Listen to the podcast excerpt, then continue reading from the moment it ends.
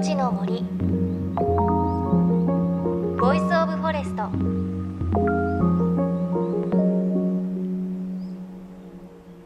おはようございます。高橋真理恵です。5月5日は端午の節句ですね。あの端午の節句といえば菖蒲湯に入るかと思うんですが我が家も毎年菖蒲湯に入ります。というか毎年お風呂に入ると菖蒲が入っていてあ今日が端午の節句なんだというふうに毎年思い出します。多分母か祖母が入れてくれるんだと思うんですが皆さんのお家ではどうでしょうか？菖蒲湯入ったりするでしょうか？さあ JFN38 曲を結んでお送りします。命の森 Voice of Forest。この番組は森の長城プロジェクトをはじめ全国に広がる植林活動や自然保護の取り組みにスポットを当てるプログラムです。各分野の森の賢人たちの声に耳を傾け森と共存する生き方を考えていきます。今日は日本の森里山が持っているすごい可能性のお話です。お話を伺ったのは去年から今年にかけて実に30万部を超すベストセラーとなった里山資本主義の著者茂谷幸介さんです。茂谷さんは日本総合研究所というシンクタンクの主任研究員です。数年前のベストセラーデフレの正体の著者として知られよく夜のニュース番組にゲストコメンテーターで出ているので見たことがあるという方も多いはずです。地域経済の専門家ということで常に日本全国の市町村を飛び回りそれぞれの地域の経済やまちづくりについて調査をされているんですがなんと茂谷さん日本国内で行ったことがない市町村はほぼないということなんです。そんな茂谷さんが今最も注目しているのが里山。そして今後の日本経済を豊かにするキーワードとして里山資本主義という言葉を提唱しています。里山資本主義はですねマネー資本主義の反対語として作った言葉なんですよ。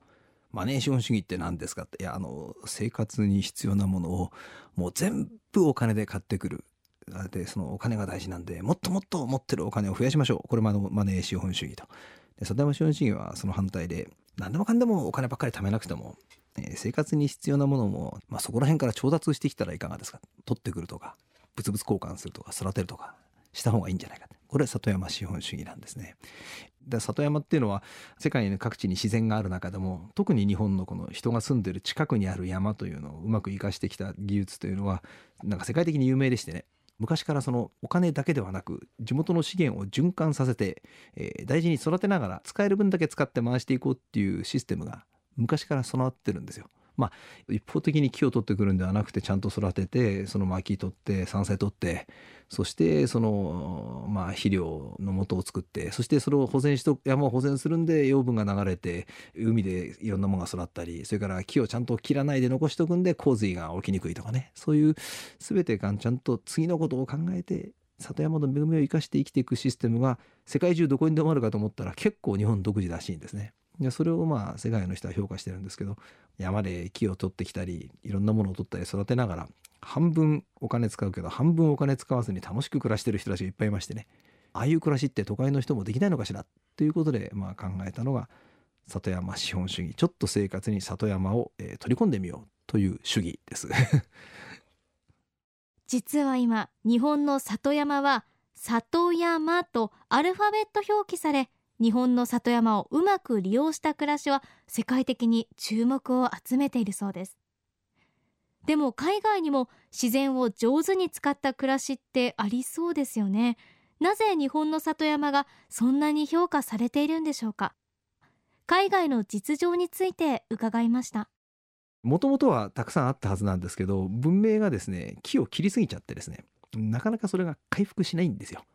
例えばその中国なんかもちろん最初はそれでやってるんだけど古代漢の頃から木切りすぎちゃってね山ハゲ山になっていくわけですよ。ヨーロッパも長らく里山でやってたんだけど産業革命の時にやっぱり木切りすぎちゃって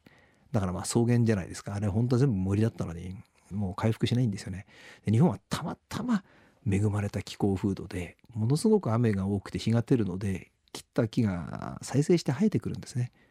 それのおかげで里山の生活がまだ成り立っていて現代21世紀まで残ってた恵みなんですね。ただその戦後燃料っていうと輸入してきた方が安かったんで里山の木を切って燃やすなんていう取り組みがまずなくなっていきましてねそれから今度は農作物も日本で作るよりよそから買ってきた方が安いじゃないかって話になってまああの里山でやってるような農業は効率が悪いからやめようっていうことで耕作放棄地が大量に発生する。ということで、まあ、あの20世紀の最後の方にもう随分死に瀕していたわけなんですがこれが世の中良くしたもんでね、評価変わってくるわけです。まずもう油代がものすごい値上がりしましてね、バブル崩壊後の20年間で見ても5倍以上に値上がりしてるんですね。それで、というのが安いだろうっていうのがついに逆転しまして、ついにですよ、去年からですかね、山に生えてる木をちゃんと切ってきて燃やした方が灯油より安いんじゃないのっていう状況がついに50年ぶりぐらいに復活してるんですね。大きな21世紀の変化なんですよ。茂谷さんが里山資本主義という本の中でもおっしゃっているのは日本人全員が江戸時代のような生活をしようということではありませんお金の経済マネー資本主義のサブシステムまたはバックアップとして里山の暮らしも並行してやっていこうという提案ですそして日本には昔も今もそうした暮らしを実践している人たちがたくさん存在します今ね、山の中であの暮らしてる人たちね、まあ、林業もごく一部ですね。それからまあ多くは公務員だったり建設業だったりするわけなんですけど、みんなね、あの一つの仕事だけだと給料十分に足りない。で、一つ二つ三つの仕事を同時にやってるケースが多い。で公務員でも家に帰れば田んぼがあって、まあ耕してるっていうケースが圧倒的ですね。で、さらにね、お金がかかんない。都会に比べてる同世代の人に比べて田舎に家持ってる人や借りてる人ははるかにお金かかってないですよ。まず家賃が安い。でそれ食費が安いんですよ。もちろん自分で作ってれば安いんですが田舎ではねあの半端物野菜っていうのがすごく多いんです。なんじゃそれはあの量が取れないのって、えー、市場で買ってくれない仕方ないから家にあるっていう野菜が大量にあるんですよ。特に一番美味しい時期に一番たくさん取れすぎるじゃないですか。で、これ余っちゃうんですね。で、それね、結局人にあげるんですね。だから田舎で子育てなんかしてると、自分農業やってなくても、近所の人がもう、たくさん、もう、まんとこ子供いるたら持ってけとかって、届けに来てくれる。持ってきてくれる届けてくれるんですね。だから都会で子育てをしてるのに比べて子供が多い時期の食費が本当に助かる。というかこれ日本で当たり前のことだったんだけど都会はそれがないんですよね。これ恐ろしい話ですよ。普通だから子育てしてれば大変だろっていろんなものもらえるんだけど確かに都会はそれが少ないんですよ。お前んところねじゃあ米ちょっと持ってっかとかねそういう支え合いが市場に出すほどの量はないけども近所の人で分け合う分には十二分にあるんですね。それで結果的に現金の支出がやっぱり都会の半分とか何分の1しかかかんないケースが多い。そうすると収入が半分ぐらいになっても結局あの収入低いけどコストかかんないから差し引き手取りの現金が多いんですね。でも実際退職した人なんかもねこれ都会でもいいんですけど家の近所で自分が1枚畑を持ってるだけでね食費は数万円月単位で違ってきますね。この安心感は違いますよ。結局死ぬまで自分は現金で買い続けるしかないって現金なくなったらどうすんだっていうこう不安に苛まれてる人と田舎で家なり土地なりちらっとでも持ってる人では年取ってくればくるほど目の色がちょっと違ってくるんですよね。ゆとりを持って暮らしてる人が多いですよね。このように里山資本主義にはお金がかからないというメリットがあります。しかもお金で換算できない様々なものを分け合って交換し合うことができるというんです。それが手間返しです。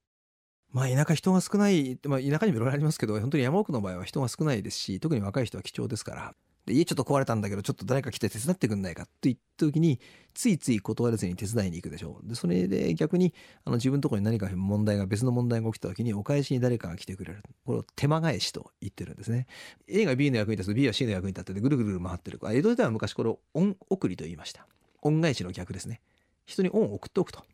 それがぐるぐるっと回って自分にもいいことあるかもしれない。恩送りの考えでもすごく原始社会にもある考え方ですが最近の経済理論家なんかだとこの恩送りっていうのは実は非常に効率を上げ社会の効率を上げるより長期的に長持ちする社会づくりにはお互いにできる範囲で恩を送っておく。手間をかけて手間返しで返しておくと。こういうお金にならない取引をたくさん持ってる社会であればあるほど実は強いし安心だし安全。いいシステムなんです実は。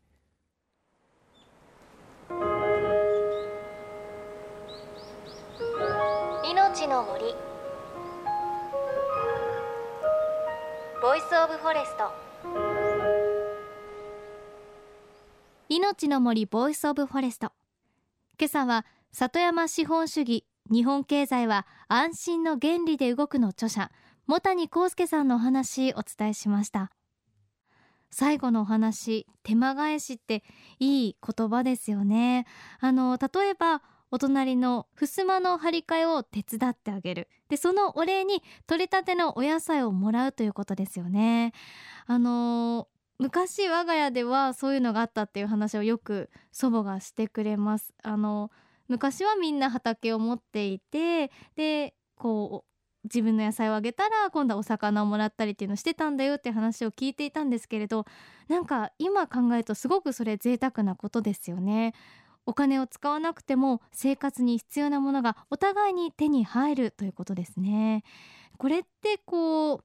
都会に住んでいる私たちでもできる里山資本主義の暮らし方こういうことできるのかもしれないですよね。あのこれについては来週以降茂谷さんにお話伺っていきます。で次回は今まさに里山資本主義を実践している人たちについてお届けしますのでこちらもお楽しみに。そして番組ではあなたの身近な森についてもメッセージお待ちしています。ぜひ里山暮らしについて感想や何か意見があったら教えてください。メッセージは番組ウェブサイトでお待ちしています。命の森 Voice of Forest。